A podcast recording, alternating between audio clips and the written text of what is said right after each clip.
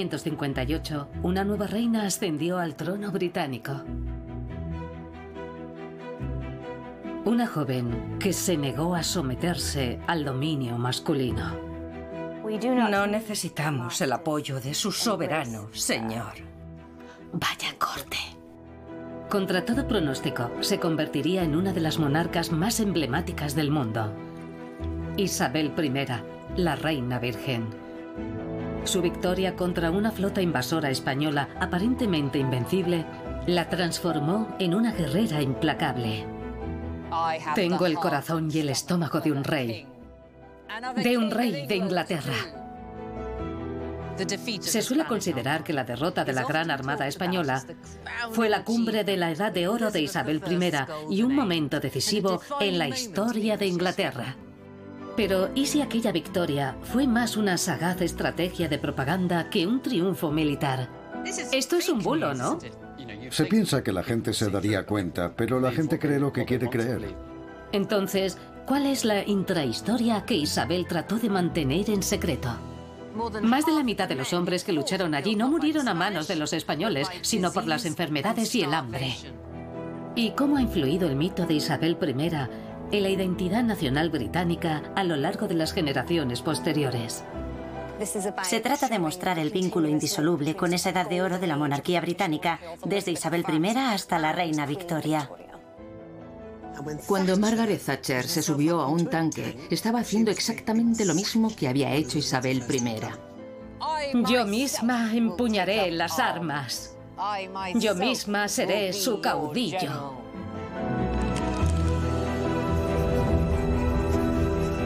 Mitos y secretos de la realeza. Isabel, la reina guerrera. Corría el año 1558. En una época de amargos y sangrientos conflictos religiosos, Inglaterra se enfrentaba a una crisis de sucesión. La reina era la católica María I, hija de Enrique VIII y Catalina de Aragón. María estaba casada con el rey de España, Felipe II, también católico, y ese matrimonio dotó a Felipe de una considerable influencia política sobre Inglaterra. Pero la influyente pareja no había logrado engendrar un heredero y el futuro religioso de Inglaterra estaba en vilo. La siguiente en la línea sucesoria era Isabel, la hija protestante de la segunda esposa de Enrique VIII, Ana Bolena.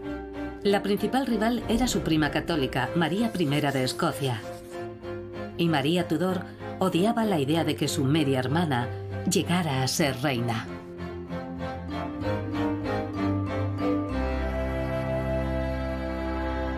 Uno de los embajadores en la corte dejó documentado que la opinión de María sobre Isabel era que era ilegítima, la hija de una ramera. A María no le gustaba un pelo, Dudaba de la lealtad de su media hermana hacia ella como reina y a la fe católica. María pensaba que Isabel no hacía más que urdir conspiraciones contra ella. Incluso hizo que la encerraran en la Torre de Londres. Pero su marido español, Felipe, tenía una opinión muy distinta. Lo cierto es que Felipe estaba del lado de Isabel. Incluso convenció a María para que la liberara de su arresto porque la alternativa católica María I de Escocia habría puesto a Inglaterra en manos de los enemigos de Felipe, los franceses. Por razones políticas, Felipe no podía permitir que María I de Escocia se convirtiera en reina de Inglaterra, porque María estaba prometida con el hijo del rey de Francia. Inglaterra habría pasado a formar parte del imperio francés si María, reina de Escocia, se hubiera convertido en la reina de Inglaterra. Así que había muchos factores en contra de Isabel. La peligrosa tendencia protestante era ilegítima a los ojos de su esposa, pero para Felipe era la alternativa menos mala. Sí, y además estaba convencido de que podía convertirla. ¿En una católica ejemplar? Sí, en una católica ejemplar. Isabel, en apariencia, era sumisa, asistía a los servicios de la Iglesia Católica, incluidas las misas. Con el marido adecuado se amoldaría, o al menos mantendría la Iglesia como estaba. Puede que la joven princesa Isabel fuera la última persona que María Tudor quería ver como reina. Pero al final, María cedió a las demandas de Felipe y declaró a regañadientes a su media hermana protestante como sucesora de la corona de Inglaterra. María murió en 1558. Para mantener su influencia sobre Inglaterra, Felipe envió a su embajador para recordar a Isabel lo mucho que la había apoyado. El embajador español enviado para intentar camelarse a la joven Isabel fue el conde de Feria. ¿Con qué misión? La de afianzar la influencia de España sobre Inglaterra, convenciendo a la nueva reina de que necesitaba la protección de Felipe. Después de todo, fue Felipe quien la liberó de la Torre de Londres. La primera tarea del conde era persuadir a Isabel de que abandonara la fe protestante por la Iglesia católica. Abrace la fe católica, Su Majestad.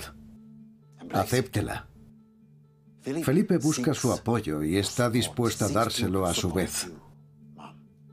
Abrazad a Roma y Felipe os abrazará a vos. Isabel le concedió al conde una audiencia privada para que hiciera su propuesta. Las únicas personas presentes eran sus dos damas de compañía.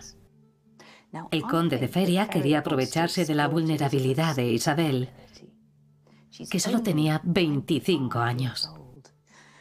Acababa de ocupar el trono y podría sentirse necesitada de amigos poderosos, pero también el conde subestimó a nuestra Isabelita. No necesitamos el apoyo de su soberano, señor. Agradecemos a Felipe que intercediera en favor de nuestra liberación, pero no es del rey de España de quien soy reina, ni de Roma, sino de mis súbditos. Vaya corte. Felipe no tardó en subir la apuesta y le ofreció a Isabel su mano en matrimonio. Pero ella le dijo que prefería que siguieran siendo amigos. Unos meses más tarde, Isabel se enteró de que Felipe había decidido casarse con una princesa francesa en su lugar e hizo un comentario típico de Isabel I. Dijo, si no ha podido esperar ni siquiera un par de meses para ver si aceptaba su propuesta, es que no me quería tanto de todos modos.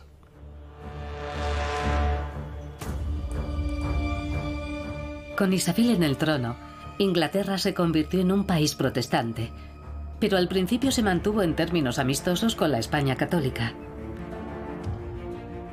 Si avanzamos casi 30 años, sin embargo, comprobaremos que la relación se deterioró hasta tal punto que Felipe acabó reuniendo un ejército invasor contra Inglaterra, una poderosa flota que se conoció como la Gran Armada Española.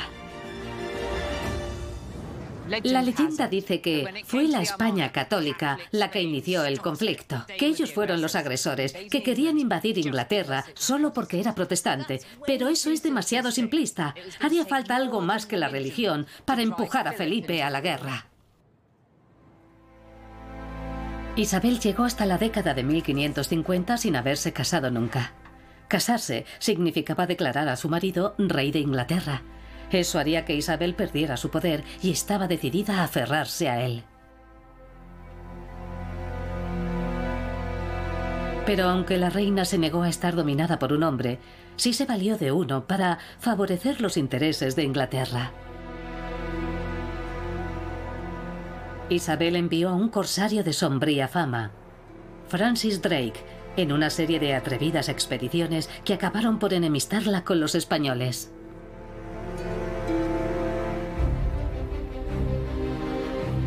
Felipe dominaba un imperio. Y el Papa le había concedido el monopolio de las rutas comerciales hacia las Américas. Pero en su tercer decenio de reinado, Isabel comenzó a proteger los intereses del protestantismo y a desafiar así a Felipe. Isabel animó a los marineros ingleses, como Francis Drake, a saquear los barcos y puertos españoles del Nuevo Mundo. Sus arcas no tardaron en llenarse de oro español. En 1518, Drake regresó de una lucrativa circunnavegación del mundo. Isabel le recompensó con el título de caballero. Cuando a Drake lo nombraron caballero, se convirtió en un tesoro nacional. Pero eso no agradó a todos. Para los españoles, Drake no era más que un pirata, un ladrón que les había robado su oro. Isabel no podía permitirse una guerra abierta contra Felipe, pero estaba decidida a frenar el poder español antes de que aplastara por completo a la Europa protestante.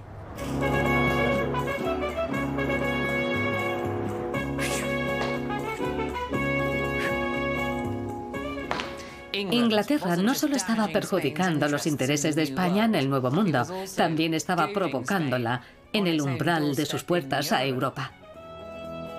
En el territorio de Felipe, en los Países Bajos, la población protestante se estaba rebelando. Isabel envió un ejército de más de 6.000 soldados para contribuir a la revuelta protestante. Isabel sabía que era una jugada peligrosa, así que decidió tomar las riendas del relato. La reina hizo circular un panfleto por toda Europa en el que justificaba sus acciones. Afirmaba que no estaba atacando a su hermano y aliado Felipe, sino simplemente defendiendo a sus vecinos.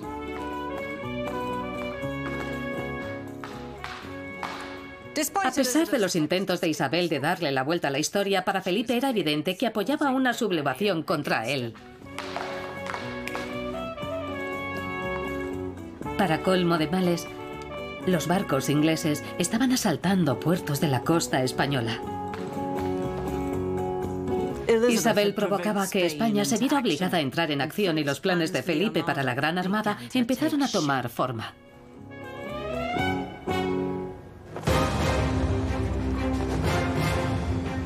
Felipe estaba decidido a desatar el poderío imperial de España. Para poner fin a los jueguecitos de Isabel, invadiría Inglaterra para derrocarla. Tras dos años de planificación, la Gran Armada Española finalmente zarpó en mayo de 1588.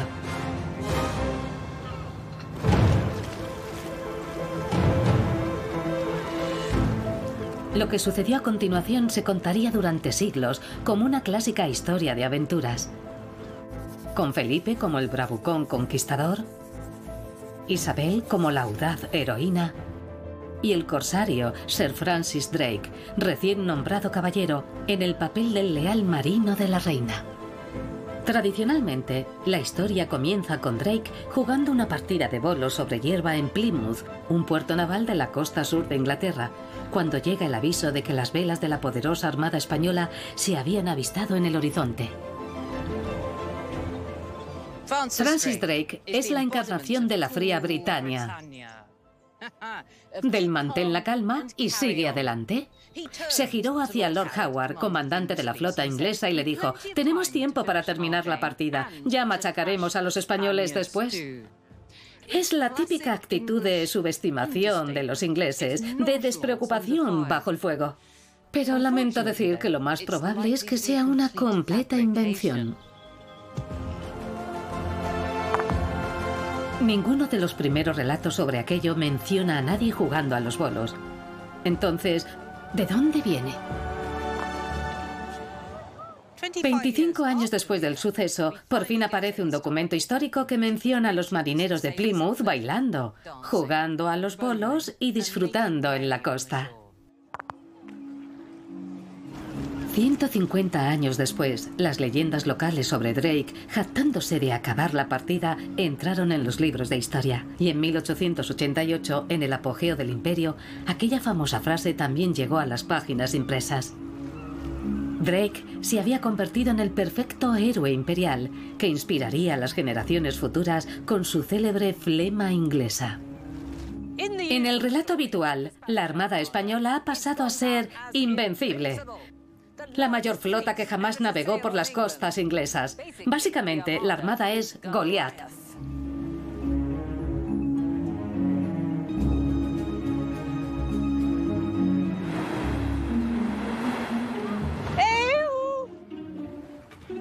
Mientras tanto, Inglaterra es el pobrecito desvalido, valeroso, que lucha contra un gigante cruel, decidido a hacer correr la sangre por las calles de Londres. Pero esa imagen es un poquito exagerada. Ese no era el mayor ataque marítimo lanzado contra Inglaterra. A las costas británicas llegaron los normandos en 1066 y los franceses en 1545. La Armada Española tenía alrededor de 130 navíos. La de la Reina solo contaba con 34, pero se requisó una gran cantidad de barcos privados para crear una fuerza que superara en número a la española. Y ya antes de salir de casa, la Armada Española estaba en apuros.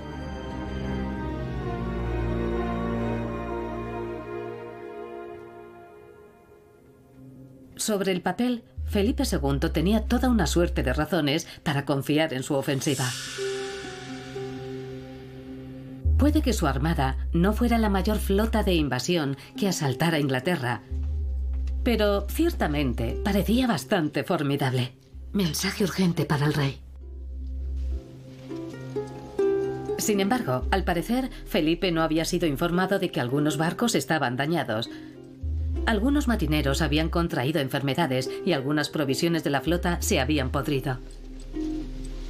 Pero estaba a punto de descubrirlo. La carta era del comandante de la Armada del Rey, el duque de Medina Sidonia. Y el duque le escribía con malas noticias. La flota solo había llegado hasta la costa norte de España y encima, decía el duque, los marineros habían sido unos completos inútiles. Felipe le contestó diciendo, recomponte y vuelve de inmediato a la faena. Mientras tanto, lo único que podía hacer Felipe era rezar.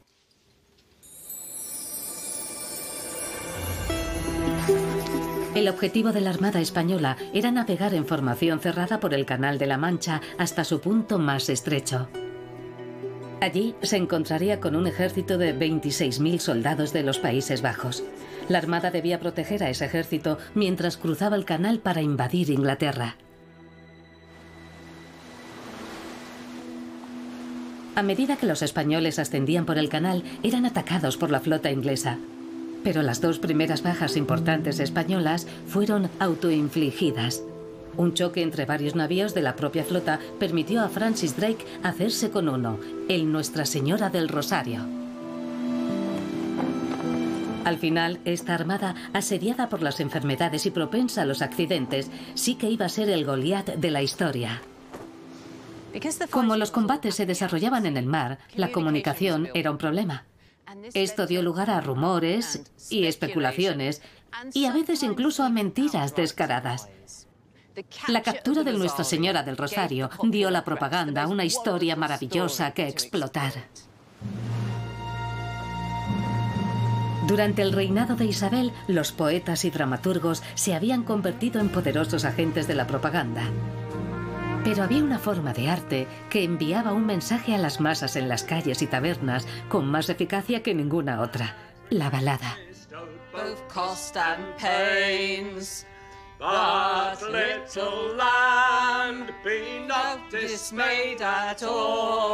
The Lord no doubt is on our side, no will work therefore. Las canciones políticas eran las favoritas de la época y estas baladas sobre la Armada eran una especie de noticias, de columnas de opinión incluso. En este caso, la letra es de un hombre llamado Thomas Delaunay, que fue probablemente el mejor compositor de su época. Era como una especie de Elton John, Lennon o McCartney. Sabía perfectamente cómo crear un éxito mejor que nadie. A los pocos días de la captura del Nuestra Señora del Rosario, Thomas Delaunay ya había escrito una balada sobre él.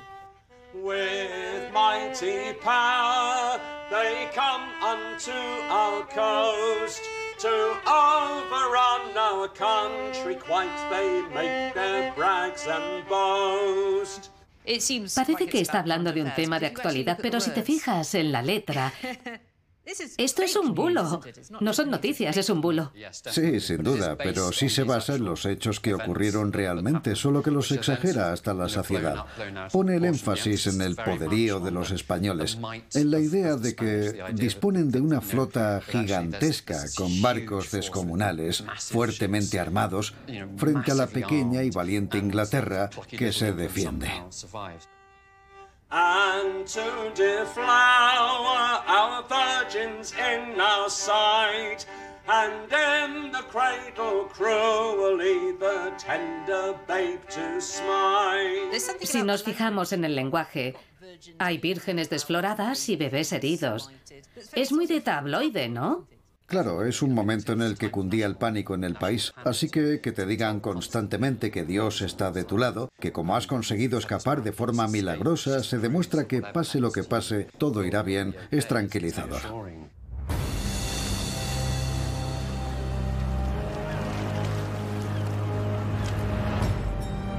La flota de Isabel, formada por barcos requisados, persiguió sin descanso a la armada por el Canal de la Mancha durante ocho días. Pero cuando los españoles llegaron a Calais, no había ni rastro de los 26.000 soldados que debían escoltar. Así que la Armada Española tenía que esperar, expuesta al ataque del enemigo.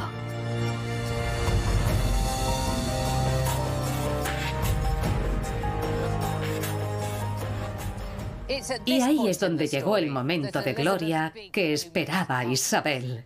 Normalmente se vestía para impresionar. Puede que llevara un vestido de terciopelo blanco, quizá con plumas en el pelo, o incluso que se calzara una armadura. La reina visitó a su ejército aquí en Tilbury, a orillas del Támesis, donde lo había reunido para proteger Essex de una invasión. Dio un encendido discurso a las tropas diciendo, Aquí estoy, He acudido aquí, en medio del fragor de la batalla, para vivir o morir con todos vosotros.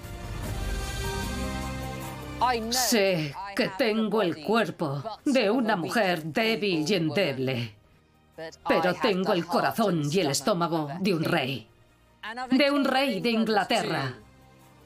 Yo misma empuñaré las armas. Yo misma seré su caudillo y su juez, y sabré recompensar sus virtudes en el campo de batalla.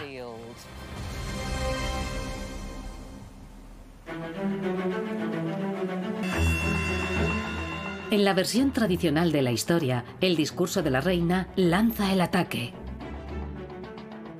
Los ingleses prendieron fuego a ocho de sus propios barcos y los metieron en medio de la armada española. A causa del pánico, los comandantes de los navíos españoles ordenaron que las embarcaciones se dispersaran. Tres chocaron y una encalló. En la batalla que siguió, se perdieron cuatro barcos españoles. Los fuertes vientos empujaron a la Armada Española hacia el norte. Y para reducir sus pérdidas, decidieron poner rumbo a España a través de Escocia e Irlanda. Parecería que el grito de guerra de Isabel funcionó, cumplió su función, pero en realidad el relato de su discurso más famoso hace aguas por todas partes y la mayor mentira radica en la cronología. Cuando Isabel comenzó a planear su visita a Tilbury, la invasión parecía inminente. Pero para cuando pronunció el discurso, la batalla ya había terminado. Esta aparición en Tilbury ocurrió 11 días después del episodio de los barcos incendiados. Y para entonces, la Armada Española ya había huido y estaba en algún lugar cercano a la costa de Escocia. Así que los hombres no solo no iban a salir a luchar, sino que muy pronto iban a ser enviados a casa, porque la reina no podía permitirse seguir pagando sus salarios. Pero eso no encajaba con la imagen de Isabel que ya se estaba formando, al tiempo que la Armada Española se retiraba. En noviembre de 1588, un poeta llamado James Ask, que afirmaba haber estado en Tilbury, escribió un poema épico titulado Isabel Triunfante. En él mitificaba a Isabel como una reina guerrera, y situaba el discurso de Tilbury antes de la batalla para conseguir un efecto dramático. Pero Ask no menciona la línea más famosa de su discurso. La referencia al corazón y al estómago de un rey no aparece hasta 35 años después del acontecimiento. La introdujo por primera vez un capellán protestante que había estado allí y que estaba dispuesto a glorificar a la ya fallecida Isabel. Los historiadores siguen debatiendo sobre la veracidad del discurso. Pero, independientemente de su precisión histórica, hay innumerables películas que han hecho que el mito del discurso de Isabel parezca haber sucedido. ¡De un rey!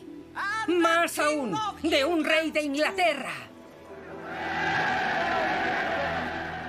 Mientras la Armada navegaba de regreso a España, al menos 22 de los barcos se hundieron a consecuencia de las tormentas frente a las costas de Escocia e Irlanda.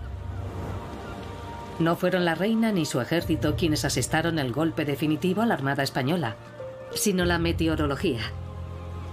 Pero eso le vino muy bien a la narrativa isabelina. Si alguien aún dudaba de que el futuro de Inglaterra era protestante, esta victoria serviría para hacerle entrar en razón.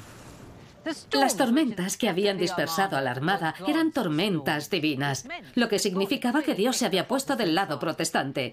Y en toda Europa, los protestantes estaban decididos a darle mucho bombo a eso. Incluso la propia Isabel escribió unos versos alabando al Dios que había hecho surgir los vientos para dispersar a todos sus enemigos. En los Países Bajos se acuñaron medallas de celebración como esta. Aquí dice, Él sopló, es decir, Dios sopló, y fueron disipati, fueron disipados, dispersados. Inglaterra estaba unificada, victoriosa y protestante. Tras la batalla, la guerra de propaganda protestante continuó. Una carta de un sacerdote católico afincado en Inglaterra al embajador español en París se publicó en toda Europa. Quien escribió la carta consideraba lamentable que España hubiera intentado invadir Inglaterra y que incluso los católicos ingleses lo consideraban una mala idea, un error a los ojos del Señor. Incluso afirmaba que estos católicos ingleses eran más fieles a su reina que al propio Papa. La palabra que utilizaba es adictos, adictos a ella. Y algunas traducciones terminan así. Aquí termina la historia de las desgracias de la Armada española, que solían llamar invencible. Invencible, ja, ja, ja. Incluso está escrito en mayúsculas para subrayar esa deliciosa paradoja. La descripción de la Armada española como invencible todavía aparece en los libros de historia actuales. Pero nunca fue utilizada por los españoles para describir su armada. Y la cosa empeora. La carta era falsa. Era una falsificación. Fue escrita por el maquiavélico William Cecil, el asesor principal de Isabel. Incluso hay borradores de su puño y letra. Pero fue un bulo con un éxito espectacular. La gente se lo creyó y pensó, bueno, si hasta los católicos ingleses están entusiasmados con la reina, está claro que ella debe gobernar sobre una nación unificada.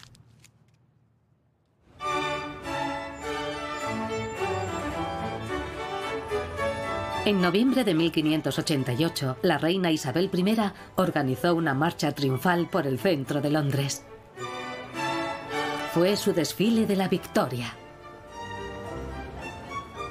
La reina terminó su recorrido en la Catedral de San Pablo para expresar su agradecimiento a Dios. Dios y la reina que él había elegido, juntos, juntos lo habían logrado. Eran el héroe y la heroína del relato. Pero en realidad las cosas no fueron tan heroicas. La promesa de Isabel en Tilbury de recompensar a sus soldados demostró no ser más que retórica. La guerra había vaciado las arcas. Los marineros que lucharon por Inglaterra estaban enfermos y seguían reclamando sus salarios. La corona amenazó con encarcelar a quienes sugirieran calumniosamente que no se les había pagado. William Cecil decidió echar sal en la herida. Dijo, bueno, si los soldados mueren por las enfermedades, la corona no tendrá que pagarles. A finales de 1588, más de la mitad de los hombres que habían luchado contra la Armada habían muerto. Y no a manos de los españoles, sino a causa de las enfermedades y el hambre.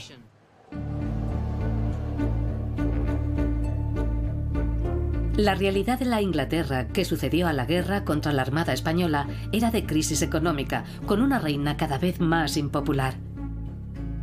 Era el momento de hacer un cambio de imagen.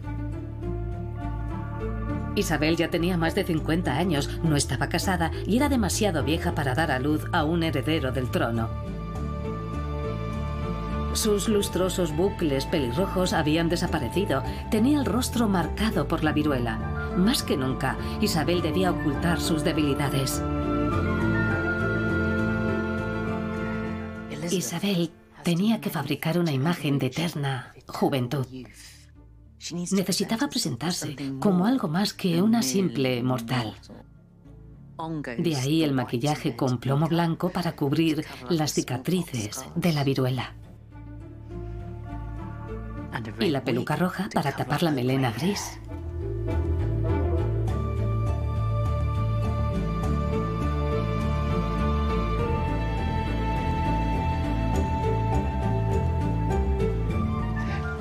Así nace Isabel I como la reina virgen, casada solo con su país.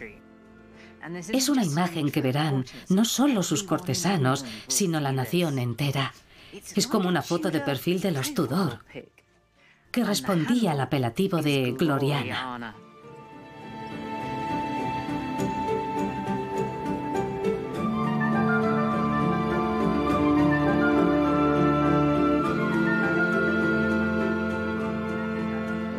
Lo que estamos viendo aquí es la creación de una campaña isabelina de marketing. Isabel encargó multitud de retratos de sí misma y los envió a toda Inglaterra y a toda Europa. Y todos iban cargados de mensajes de propaganda. Decían que la reina Isabel era pura, que era poderosa, que iba a hacer que Inglaterra recuperara su grandeza.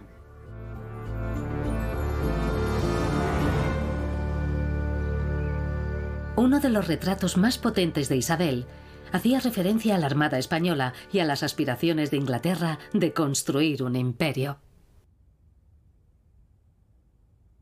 Este retrato está plagado de simbolismo. Las perlas son probablemente el símbolo más destacado de este cuadro. Están por todas partes. Las perlas en este periodo simbolizaban la pureza y la castidad. Isabel en este momento, en 1588, estaba en la mitad de su cincuentena. Ya no estaba en edad de tener hijos.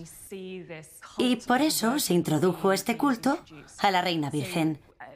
Así tenemos, por ejemplo, esta fabulosa perla colocada exactamente donde, en un retrato de Enrique VIII, tendrías una enorme bragueta de armadura, por ejemplo. Aquí Isabel está jugando con la idea de su virginidad como un reflejo de la impenetrabilidad de Inglaterra. Una reina virgen que no podía engendrar un heredero era un gran problema. Pero gracias a la historia de la Armada Española, la virginidad de Isabel se había convertido en un superpoder.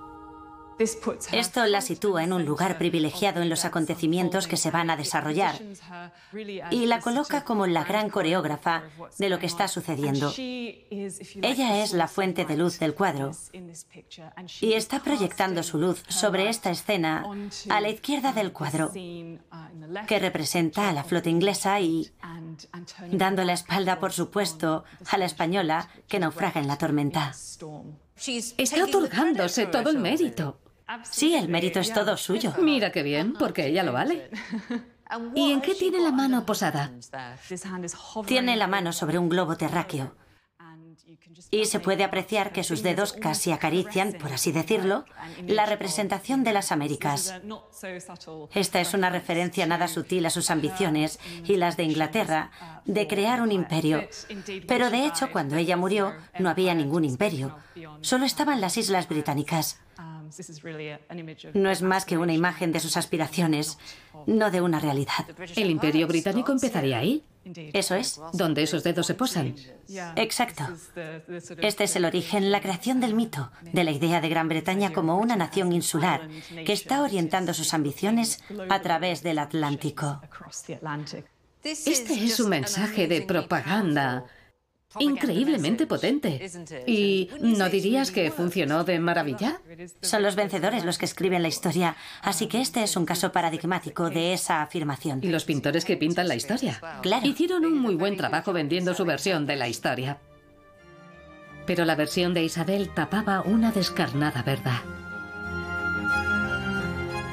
La reina podía haber sido capaz de convertir el desastroso intento de Felipe de destronarla en una victoria inglesa, pero en secreto estaba muy lejos de ganar la guerra con España.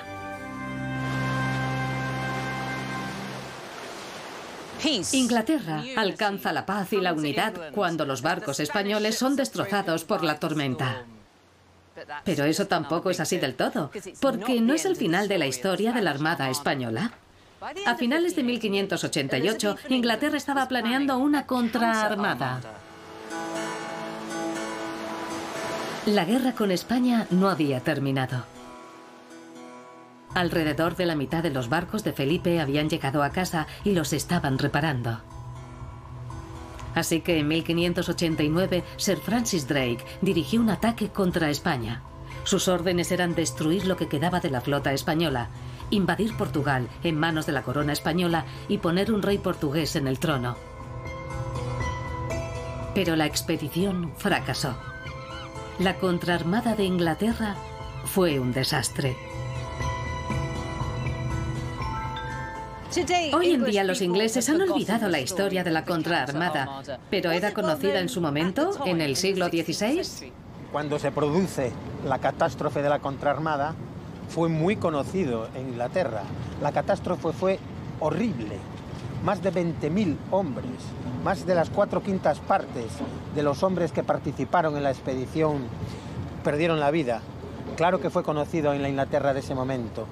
Sin embargo, ya ese verano de 1589, panfletos exculpatorios, propagandísticos, para escultar para ocultar la catástrofe ante los ojos de la opinión pública inglesa y de la opinión pública europea. Los panfletos restaban importancia al fracaso y afirmaban que las versiones negativas de la expedición no eran más que calumnias. Hay que, hay que, hay que saber que Inglaterra e Isabel I supieron manejar muy bien la propaganda, mucho mejor que Felipe II. Nuestra propaganda era mejor, ¿no? Yeah, of course. En aquella época, España era un imperio universal. El imperio inglés aún no había nacido. Que no, no se puede decir que Inglaterra ganó la guerra.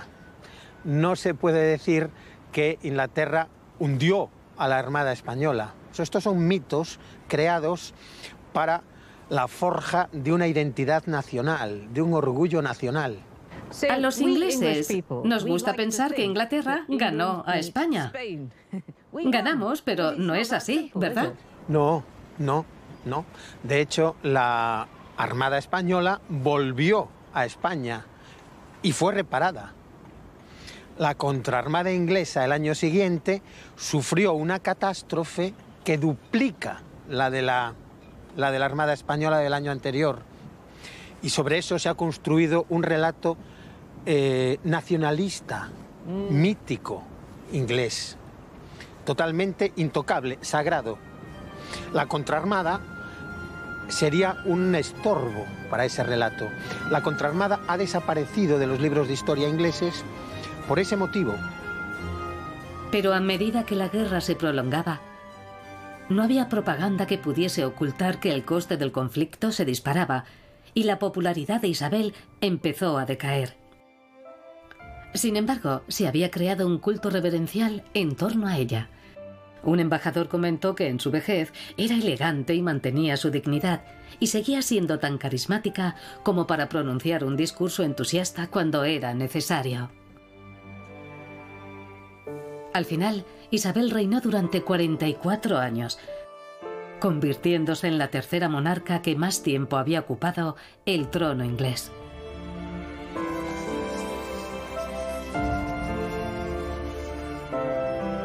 En 1603, la dinastía Tudor llegó a su fin con la muerte de Isabel.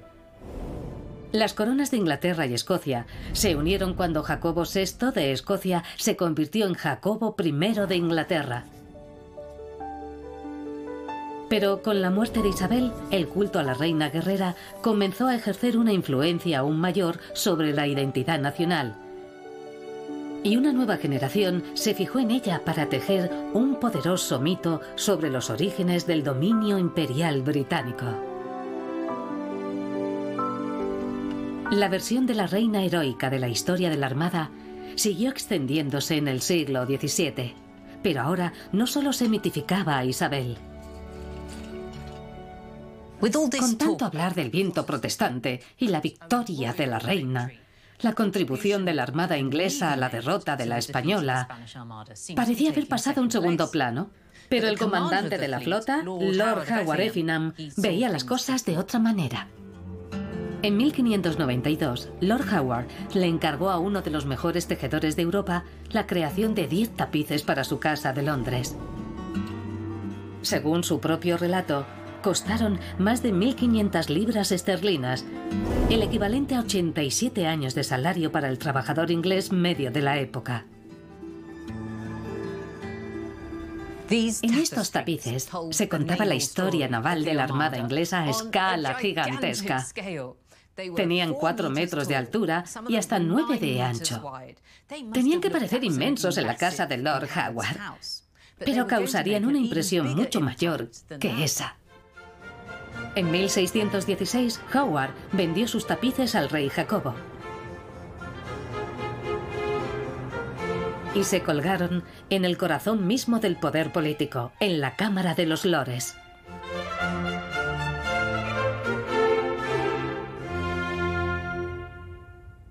A finales del siglo XVIII, los tapices se habían convertido en un elemento esencial de Westminster no solo eran un recordatorio del gran acontecimiento histórico, sino que también se utilizaban como propaganda por derecho propio. En 1798, Gran Bretaña estaba amenazada por otra invasión europea, esta vez de la Francia napoleónica. Para inspirar el patriotismo, el escritor satírico James Gilray creó unas caricaturas llamadas Consecuencias de una invasión francesa exitosa. Gilray muestra a los revolucionarios franceses que han invadido Inglaterra rompiendo los tapices de la armada. Este los corta con la espada y este les prende fuego. Y aquí están las conocidas palabras sobre la derrota de la invencible Armada Española. El gran triunfo de Inglaterra sobre un enemigo europeo es realmente lo que se está rompiendo aquí. Y con ello, una de las mitologías fundadoras de la historia nacional de Inglaterra. En 1834, la visión de Gilray de los tapices siendo pasto de las llamas se hizo realidad. Un incendio arrasó Westminster y quedaron destruidos. Pero pronto surgió la idea de recrear los tapices como cuadros para el nuevo palacio victoriano de Westminster. Los victorianos diseñaron un espacio para exhibir no solo la victoria de la Armada inglesa, sino toda la edad de oro de los Tudor con Isabel en el trono. ¿De quién es la visión artística que vemos aquí, en este interior decorado con incrustaciones de oro? Bueno, la Comisión de Bellas Artes se encargó de decorar el palacio, pero fue el príncipe Alberto como presidente de la comisión quien estuvo al frente de la dirección de las piezas que vemos aquí. Esta estancia se dedicó a la dinastía Tudor. Así, las escenas que se ven alrededor de la sala reflejan varios episodios de los reinados de los Tudor. Encima hay una serie de retratos de los Tudor y más arriba las obras sobre la armada.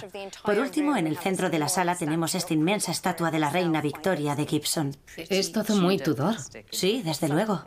Es muy revelador, porque tenían un montón de periodos históricos a los que acudir y eligieron la época de los Tudor. Les debió parecer la más potente, la más emocionante con la que asociarse.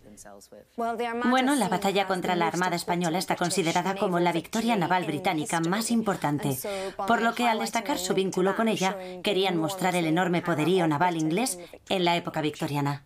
Pensarían, a ver si se nos pega la gloria de esos tiempos.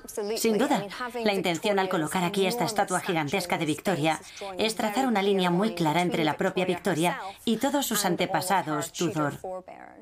Se trata de mostrar el vínculo indisoluble con la edad de oro de la monarquía británica, desde Isabel I hasta una reina relativamente nueva, la reina Victoria.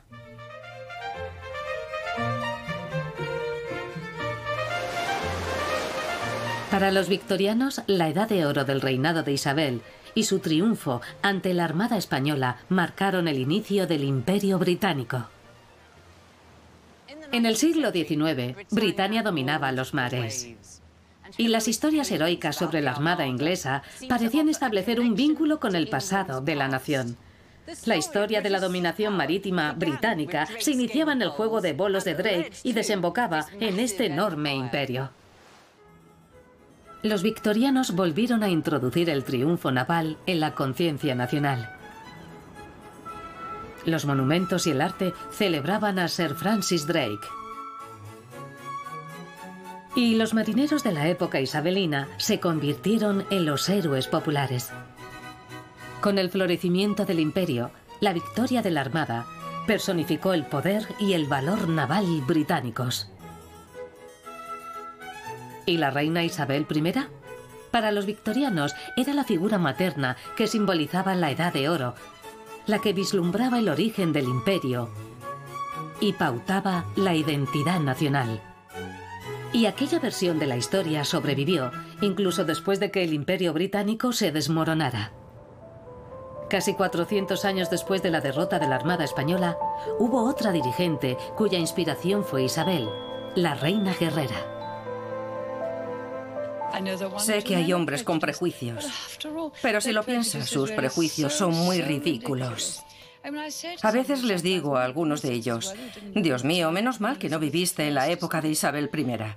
No sé si habríamos llegado a ser una nación tan fantástica si no hubiéramos tenido gente como ella. En enero de 1976, Margaret Thatcher pronunció un discurso titulado Despierta Gran Bretaña. Era una llamada a las armas para que Gran Bretaña se enfrentara al comunismo y a la agresión rusa. Pues bien, en respuesta al discurso, un periódico soviético, el Estrella Roja, ideó un apodo para Margaret Thatcher, la Dama de Hierro. Ella se apresuró a responder y una semana después pronunció otro discurso defendiéndose con lo que parece una alusión directa a Isabel I.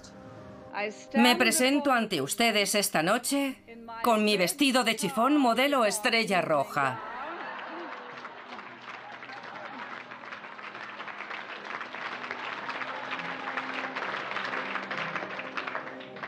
Con el rostro suavemente maquillado y el cabello rubio con unas ligeras ondas. La dama de hierro del mundo occidental. Ella también tenía una apariencia femenina tras la que se escondían el corazón y el estómago de un rey. Por mí pueden llamarme lo que quieran, pero no crean que vamos a pasar por alto el rearme de las fuerzas militares rusas. El apodo de Dama de Hierro se mantuvo, al igual que la imagen de Thatcher como líder guerrera, en el centro de la acción junto a sus tropas. Jenny, ¿qué te parece que Margaret Thatcher utilizara la idea de Isabel I en su forma de presentarse? Isabel I era una maestra a la hora de presentarse, de saber vestirse, de saber comportarse, de saber hablar, de saber ser femenina y belicosa a la vez. Y cuando Thatcher se subió a un tanque, estaba haciendo exactamente lo mismo que había hecho Isabel I en Tilbury. Cada vez que paso por Tilbury me emociono y es algo que me pasa desde que era una adolescente. Y me contaron aquello de Isabel I montada en su caballo blanco, pronunciando ese increíble discurso de que tenía el cuerpo de una mujer débil y endeble, pero el corazón y el estómago de un rey. Y recuerdo haber pensado de adolescente, Madre mía, qué increíble. Y luego, cuando vi a Thatcher, pensé, ella tiene exactamente ese mismo sentido de la feminidad y sabe cómo jugar con ella en cierta medida. No sé si Thatcher pensó, a lo mejor podría ser como Isabel I, pero creo que se puede comparar cuando Isabel apareció montada a caballo y pronunció su maravilloso discurso, y cuando Thatcher apareció montada en un tanque. La visita de Isabel a Tilbury se ha convertido en un hito de la historia. Pero es un hito construido sobre cimientos poco sólidos. A ver, el discurso de Tilbury que todo el mundo adora, ¿no te importa que no ocurriera realmente como nos gusta pensar que ocurrió? Sé que es cuestionable, pero no lo voy a cuestionar. Esa imagen de una mujer siendo poderosa y tomando el control y estando orgullosa de su poder y sabiendo expresarlo es un mito que se ha convertido en cierto. Así que es un buen mito en el que creer. Es un mito estupendo. Sí. Chúpate esa historia. Exacto. Margaret Thatcher entendió perfectamente el poder de la leyenda de la Armada. E incluso después de dejar su cargo, siguió utilizando la historia isabelina para sus propios fines. En 1998, el general Pinochet, el dictador chileno, se encontraba en arresto domiciliario en Inglaterra. España quería extraditarlo para juzgarlo por delitos contra los derechos humanos. Margaret Thatcher se enfrentó a los españoles haciendo campaña por su liberación. Cuando Pinochet fue declarado no apto para ser juzgado y enviado a casa, su avión se detuvo en la pista para recoger un regalo de Margaret Thatcher. Era una placa conmemorativa de la derrota de la Armada Española. Iba acompañada de una nota personal. Con su regreso a Chile, escribió, el intento de colonialismo judicial de España ha sido decisiva y confío permanentemente rechazado. No sabemos qué hizo Pinochet con la placa, pero sí sabemos que a los españoles no les gustó demasiado el gesto. Su ministro de Asuntos Exteriores dijo que Thatcher necesitaba un examen médico, como el dictador. La historia de la Armada Española dejó un potentísimo legado. Pero, ¿habría sido un mito tan perdurable sin la inspiradora reina guerrera? No cabe duda de que es la historia de Isabel lo que lo hace especial. Se ha utilizado para convencernos de que nuestra islita puede enfrentarse a superpotencias, de que venimos de un linaje de dirigentes inspiradores de mente fría, de que por pequeños que seamos podemos desempeñar un papel importante en la escena mundial. Incluso en una época secular, parece que los británicos se sienten especiales, marcados para la grandeza. Y sea cierto o no, aquella derrota de la Armada Española nos da confianza para creer en nosotros mismos. ¿Quién sabe a dónde puede llevarnos esa potente mezcla de hechos, fantasías y mentiras?